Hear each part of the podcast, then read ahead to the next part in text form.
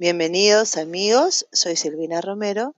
Este es mi canal sobre temas de medicina que explora su ciencia y su arte, destinado a todos los estudiantes de esta apasionante carrera y a todos los que tengan relación con el área de la salud. En esta oportunidad vamos a hablar de enfermedades de las glándulas suprarrenales. Este tema tiene una gran importancia, destacando de manera muy especial los apartados de diagnóstico y causas del síndrome de Cushing, el diagnóstico de insuficiencia suprarrenal, el tratamiento del feocromocitoma y el manejo de los incidentalomas suprarrenales.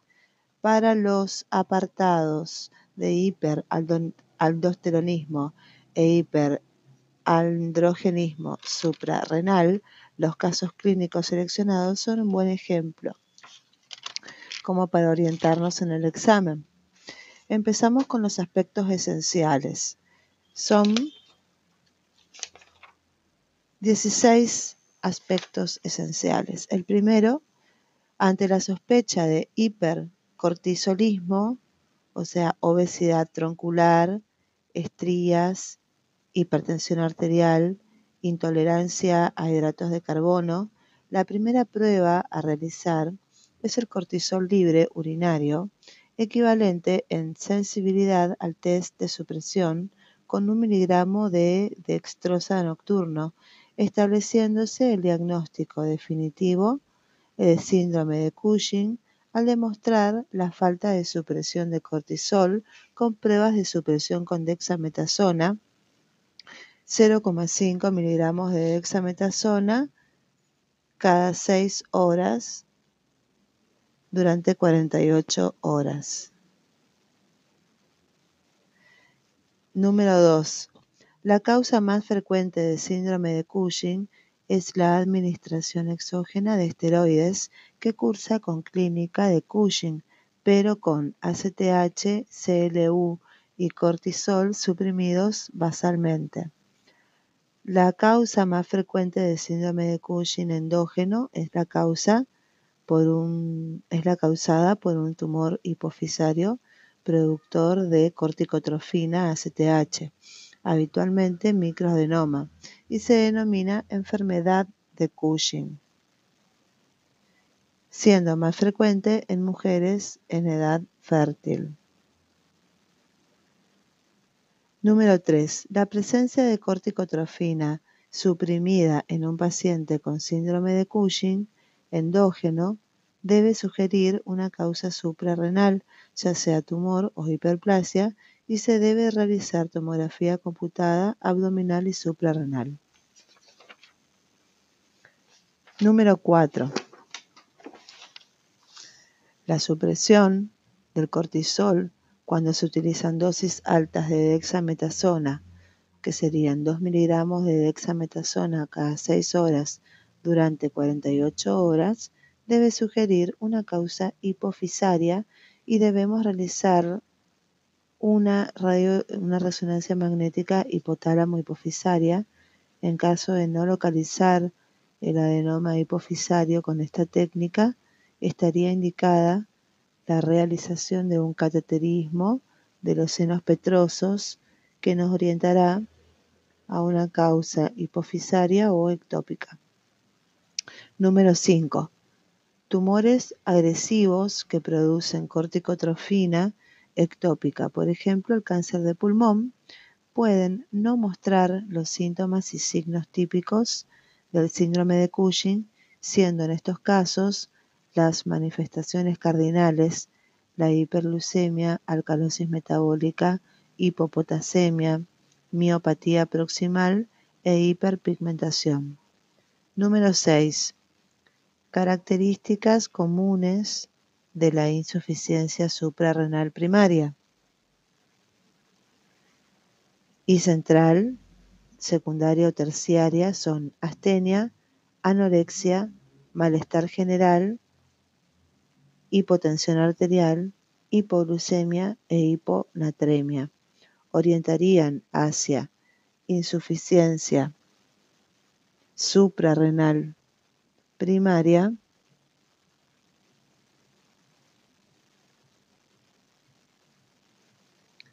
orientarían, esto, el origen suprarrenal, la presencia de hiperpigmentación por el aumento de corticotrofina, hiperpotasemia y acidosis metabólica por ausencia de aldosterona.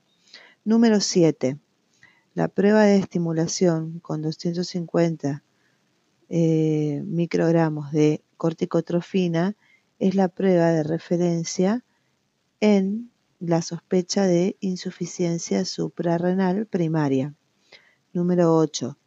La hipoglucemia insulínica es la prueba de referencia en la sospecha de insuficiencia suprarrenal central, secundaria o terciaria.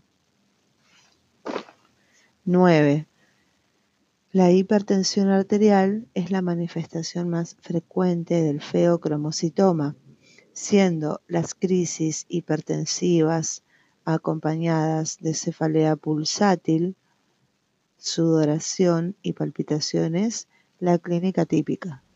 Otras manifestaciones son la hipertensión arterial desencadenada tras la toma de beta bloqueantes, la hipotensión ortostática y la miocardiopatía dilatada idiopática. 10. El diagnóstico bioquímico del feocromocitoma se establece con la determinación de catecolaminas y metanefrinas en orina y tras ello se realiza el diagnóstico de localización con tomografía computada abdominal, suprarrenal y en casos especiales con MIBG. 11. El tratamiento de elección del feocromocitoma es quirúrgico, pero se precisa preparación preoperatoria con fenoxibensamina durante 10 a 14 días para evitar crisis hipertensivas en la cirugía. Beta bloqueantes tras el bloqueo alfa con fenoxibensamida solo si aparece taquicardia o arritmias, dieta con sal y aporte de suero salino previo a la intervención. 12. Ante un incidentaloma suprarrenal, la punción y aspiración con aguja fina no permite diferenciar la enfermedad primaria benigna de la maligna. 13. La actitud final ante un incidentaloma suprarrenal mayor de 6 centímetros debe ser la cirugía, independientemente de su funcionalidad debido al alto riesgo de malignidad derivado del tamaño. Número 14. La presencia de potasio bajo con hipertensión arterial debe establecer la sospecha de hiperaldosteronismo primario, el cual cursará con aldosterona alta y renina baja. La principal prueba de confirmación del diagnóstico de hiperaldosteronismo primario es la falta de supresión de la aldosterona cuando se realiza un test de sobrecarga con suero salino. 15. La hiperplasia suprarrenal congénita se debe a una alteración de la esteroidogénesis suprarrenal, siendo la alteración más frecuente el déficit de 21 hidroxilasa. 16. El déficit de 21 hidroxilasa se manifiesta en adultos como hirsutismo y en el recién nacido con ambigüedad genital y o síndrome pierde sal como hipotensión arterial, deshidratación, hiponatremia, hiperpotasemia, acidosis metabólica y su diagnóstico se establece determinando la 17-hidroxiprogesterona en suero. Síndrome de Cushing. Se denomina síndrome de Cushing a un conjunto de síntomas diversos debido a un exceso de producción de glucocorticoides por la corteza suprarrenal, que es el Cushing endógeno, o por la administración mantenida de glucocorticoides, Cushing exógeno.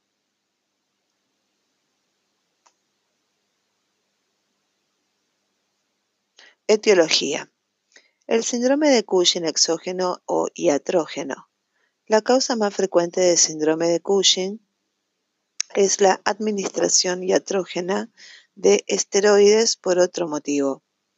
Los pacientes presentan fenotipo Cushing, cara de luna llena, obesidad troncular, estrías, equimosis, etc. Los niveles de corticotrofina están suprimidos y su diagnóstico se realiza confirmando la supresión de cortisol plasmático urinario. El síndrome de Cushing endógeno comprende tres trastornos patogénicos distintos. El síndrome de Cushing hipofisario o enfermedad de Cushing en un 68%, el síndrome de Cushing suprarrenal 17% y el síndrome de Cushing ectópico 15%.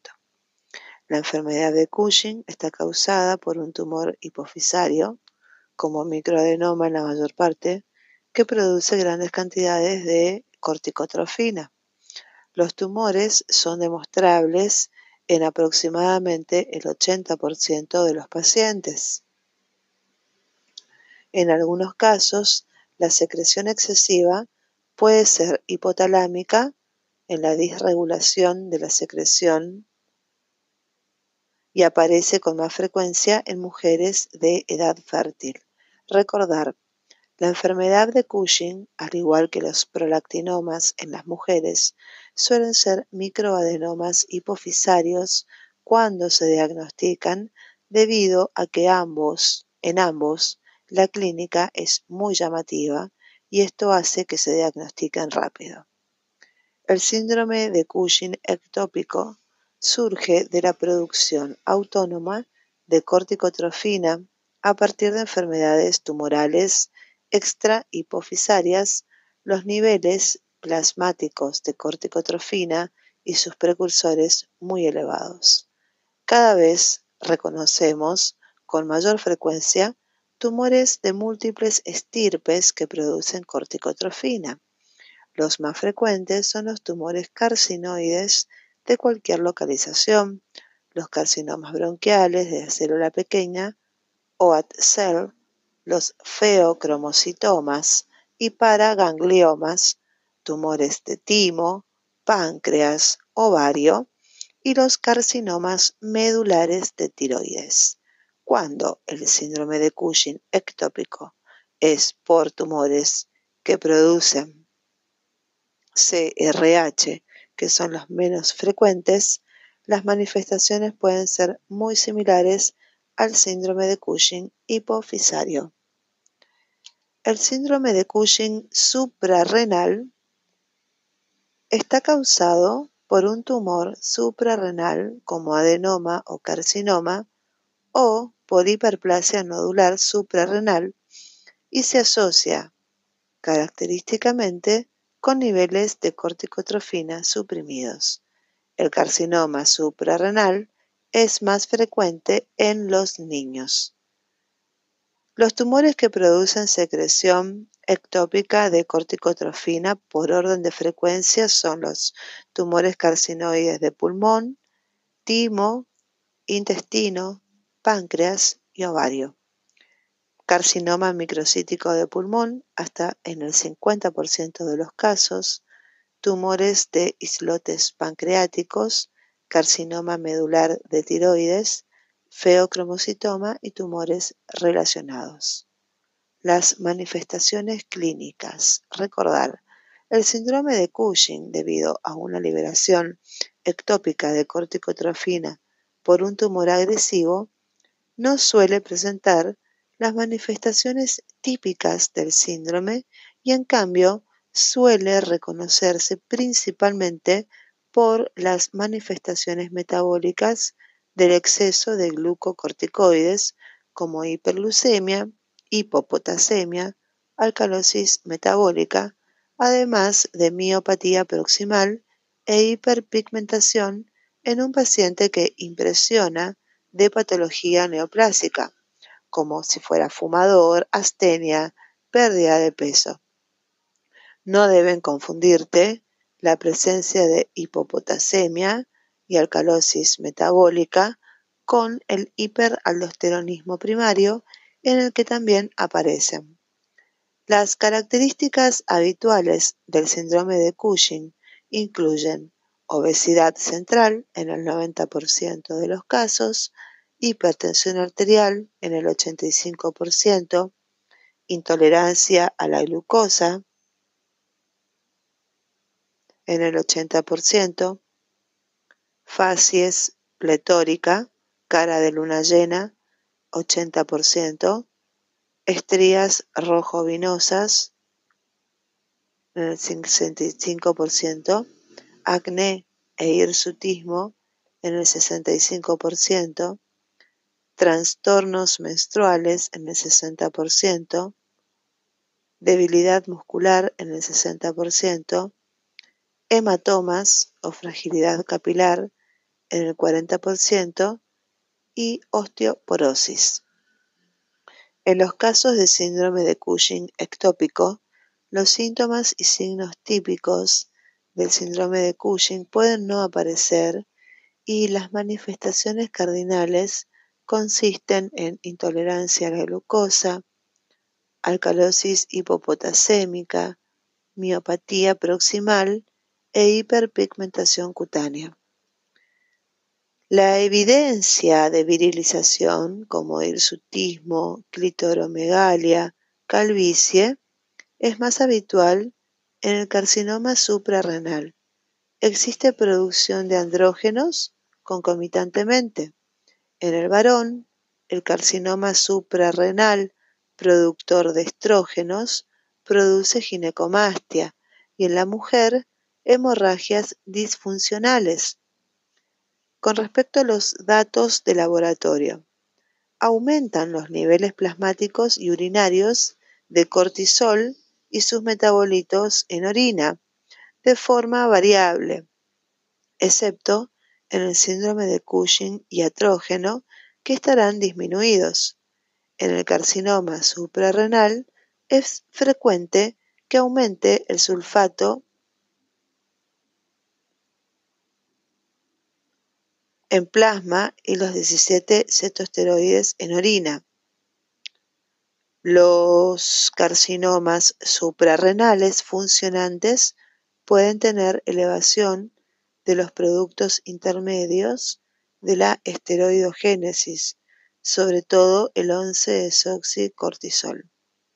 Es frecuente la leucocitosis con neutrofilia y eosinopenia, la hiperglucemia o diabetes franca. Por sus efectos mineralocorticoides, puede haber alcalosis metabólica hipopotasémica con hipocloremia. Con respecto al diagnóstico del síndrome de Cushing, el proceso diagnóstico está dividido en dos etapas.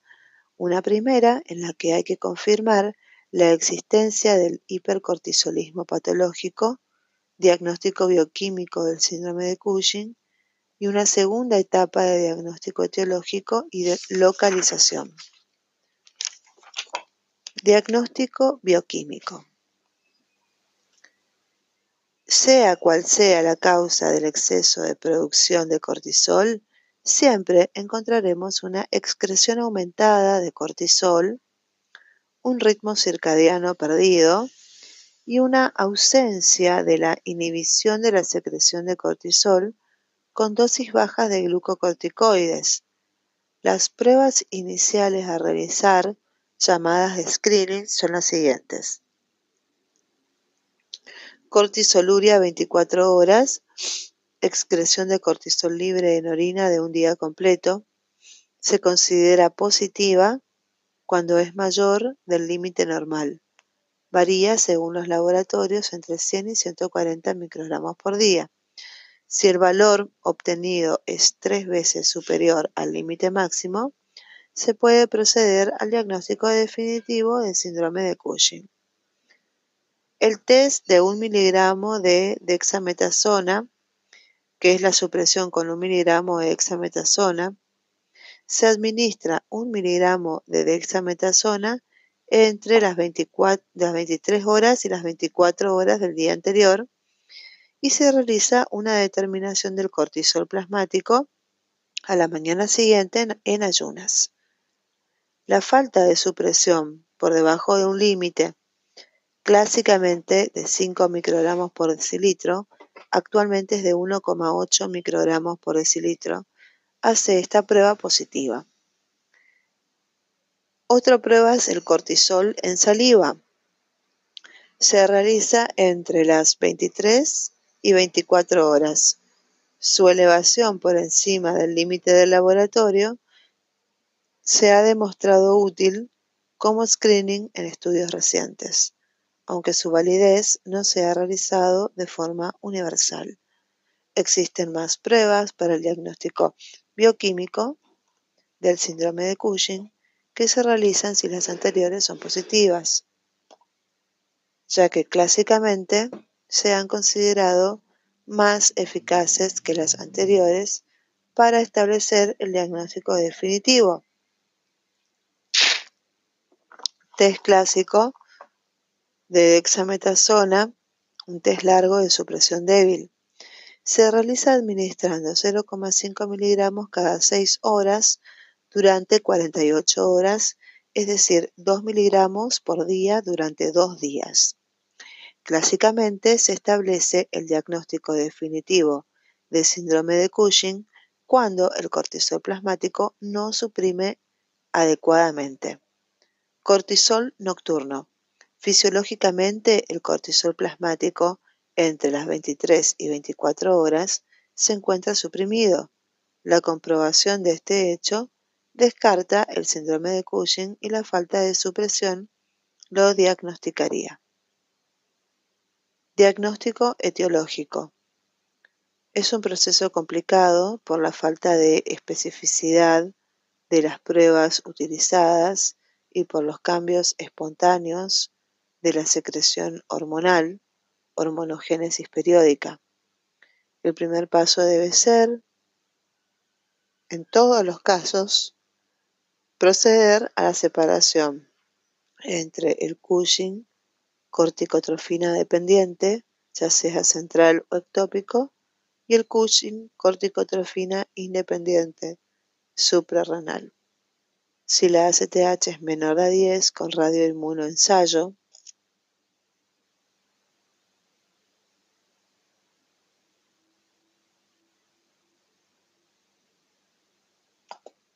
o menor a 5 picogramos por mililitros con el método inmunoradiométrico más sensible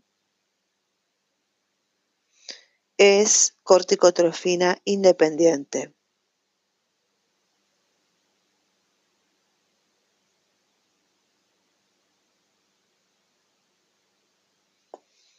Y directamente se, se procede a realizar una prueba de imagen suprarrenal, si es detectable si es menor a 5 a 10 picogramos por mililitro, es corticotrofina dependiente. El test de 8 de dexametasona o Lidle fuerte es un test largo de supresión fuerte. Se realiza con 2 miligramos cada 6 horas durante 48 horas, o sea, 8 miligramos por día durante 2 días. Es una prueba útil para diferenciar los pacientes con microadenoma hipofisario secretor de corticotrofina. Se considera una respuesta positiva cuando el cortisol en orina o plasma se reduce por debajo del 90% de su valor basal tras la administración de la dexametasona. También es posible realizar esta prueba con monodosis intravenosa de 8 miligramos nocturnos de dexametasona.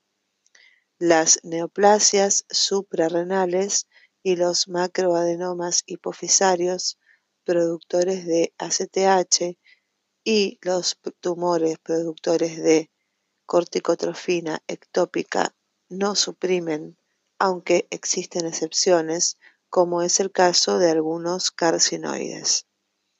Después tenemos las pruebas de valoración del eje.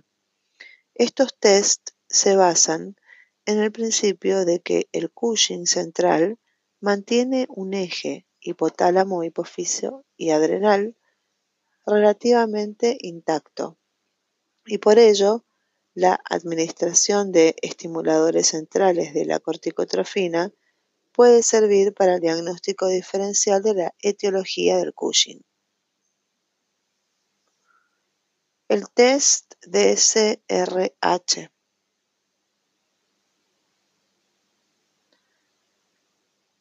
Se realiza administrando CRH intravenosa y determinando la corticotrofina y el cortisol posteriormente. Una respuesta positiva al CRH, o sea, con aumento de corticotrofina y cortisol sobre el valor basal, ocurre en la mayoría de los pacientes con disfunción hipotalámica o tumor hipofisario productor de corticotrofina, macro y microadenoma. También puede usarse DDAVP. Recordar, algunos tumores carcinoides causantes de síndrome de Cushing dependiente de corticotrofina responden a las pruebas de supresión y de estimulación, igual que los adenomas hipofisarios de pequeño tamaño. Por eso, si las pruebas orientan hacia un microadenoma hipofisario y éste no se localiza en la resonancia magnética, es necesario realizar el cateterismo de los senos petrosos. Después tenemos un test que se llama test de metopirona. Este test es equivalente al anterior y casi no se usa. Con respecto a las pruebas de imagen, la radiología con sus métodos actuales permite visualizar con bastantes casos eh, los tumores responsables de secreción de cortisol, corticotrofina y con ello contribuir al diagnóstico diferencial. La resonancia magnética celar con gadolinio es de elección para la detección de tumores hipofisarios. De todas formas, es preciso recordar que hasta un 10% de personas normales tienen incidentalomas hipofisarios, es decir, tumores no funcionantes que no son responsables de patología alguna. Precisamente por ello, el diagnóstico bioquímico y diferencial funcional debe realizarse siempre. Tomografía computada corporal en cortes de 0,5 centímetros es muy útil para determinar lesiones suprarrenales. También debe realizarse cuando se sospecha un tumor ectópico secretor de ACTH, la corticotrofina, para proceder a su localización.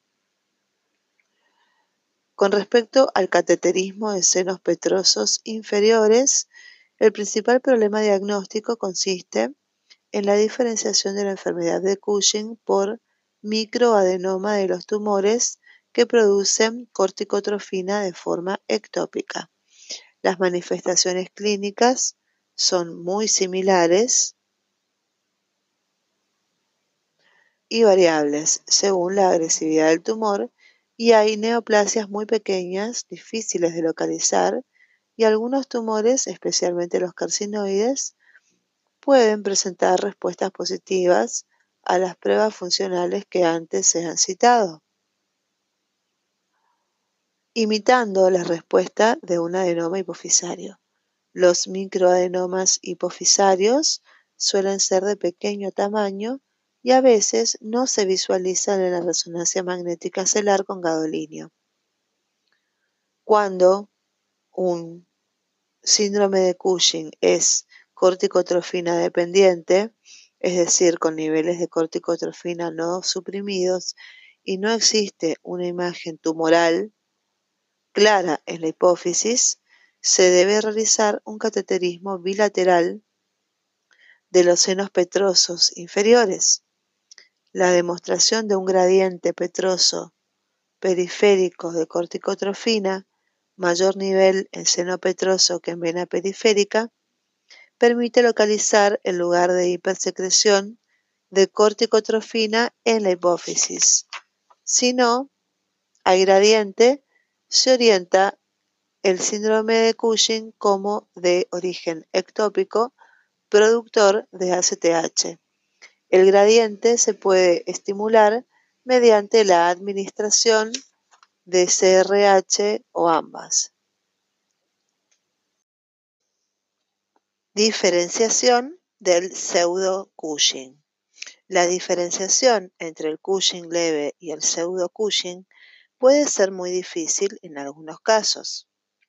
Los estados de pseudo-Cushing más relevantes son la obesidad severa, la depresión, el alcoholismo crónico y las enfermedades que causan gran estrés. Para la diferenciación de estos estados se han propuesto test combinado de supresión con 2 dexametasona y estimulación posterior con CRH. Ninguno suprime adecuadamente, pero los pacientes con Cushing central tienen cortisol plasmático tras CRH que responde a la estimulación, mientras que los pseudo-Cushing permanecen suprimidos. Alcoholismo. Alcoholismo. Tras suprimir alcohol, el cortisol a las 12 horas es indetectable a los 5 días. La hipoglucemia insulínica produce un aumento del cortisol en los pacientes con pseudo-Cushing por depresión. Sin embargo, este test es raramente necesario para el diagnóstico diferencial, ya que existen otros más eficaces y seguros. Tratamiento de las neoplasias suprarrenales, del síndrome de Cushing corticotrofina dependiente y nada más, esos dos con respecto al tratamiento de las neoplasias suprarrenales, el tratamiento de elección es el quirúrgico. En el caso del adenoma se produce curación, hay que tener cuidado con la supresión del eje postquirúrgico y la atrofia glandular contralateral, insuficiencia suprarrenal transitoria. Los pacientes con carcinoma suprarrenal tienen una mortalidad elevada a pesar del tratamiento quirúrgico. Suelen metastatizar a hígado y pulmón. El tratamiento antineoplásico más utilizado es el mitotane, que inhibe la síntesis de cortisol actuando bastante selectivamente sobre la zona reticular fascicular de la corteza adrenal sin tener gran efecto sobre las metástasis a distancia. Hoy en día es posible la extirpación laparoscópica de los tumores suprarrenales. El síndrome de Cushing corticotrofina dependiente. El tratamiento de los tumores productores de corticotrofina de origen hipofisario consiste en su extirpación quirúrgica por vía transesfenoidal si el tumor se ha localizado. En algunos centros, cuando el paciente presenta pruebas funcionales compatibles con enfermedad de Cushing y si tras realizar cateterismo de los senos petrosos se demuestra gradiente petroso periférico positivo, se realiza hemi hipofisectomía de la hemi hipófisis que demuestra un gradiente más positivo, aunque esto no es muy fiable para localizar la lesión. Otros autores, si la exploración quirúrgica de hipófisis no demuestra un microadenoma, realizan hipofisectomía casi total.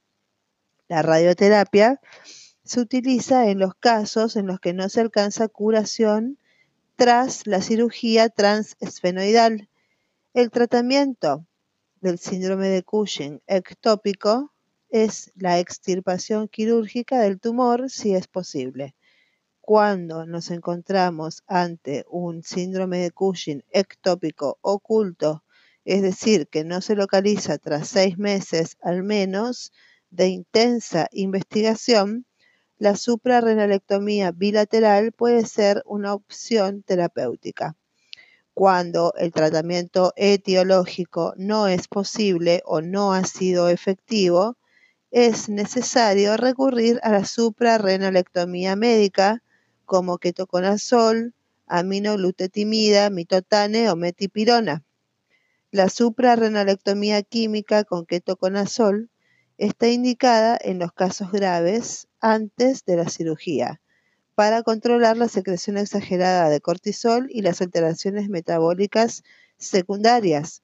Se puede utilizar el etomidato intravenoso en pacientes en los que no sea posible la vía oral. Acá tenemos un cuadro que es la clínica, la etiología de la insuficiencia suprarrenal. La, tenemos la primaria y la secundaria. las primarias es la destrucción glandular, por adrenalitis autoinmune, por extirpación quirúrgica, por infección como tuberculosis o micosis, hemorragias por anticoagulantes o en el síndrome de Waterhouse-Friderichsen o por metástasis. También puede haber eh, etiología primaria por fracaso de producción hormonal por inhibidores enzimáticos como el ketoconazol, aminoglutetimida y metopirona, citotóxicos como mitotane y puede ser también por anticuerpos que bloquean la corticotrofina.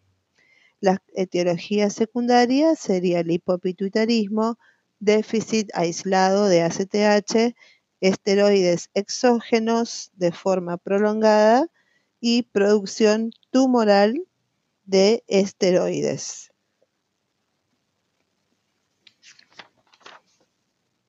Ocasionalmente, Ocasionalmente, se precisa la suprarrenalectomía quirúrgica bilateral cuando la anterior falla o se desarrollan efectos adversos a los fármacos anteriores, aunque la tasa de curación es del 100%, es preciso el tratamiento sustitutivo con gluco y mineralocorticoides, insuficiencia suprarrenal, y existe la probabilidad de desarrollar un tumor hipofisario, que sería el síndrome de Nelson. Bueno amigos, esto ha sido todo por el momento. Espero que les haya sido de utilidad como herramienta de estudio y complemento y refuerzo de conocimientos adquiridos previamente. La idea es generar curiosidad e inquietud en ustedes. Que tengan una hermosa jornada y sean felices.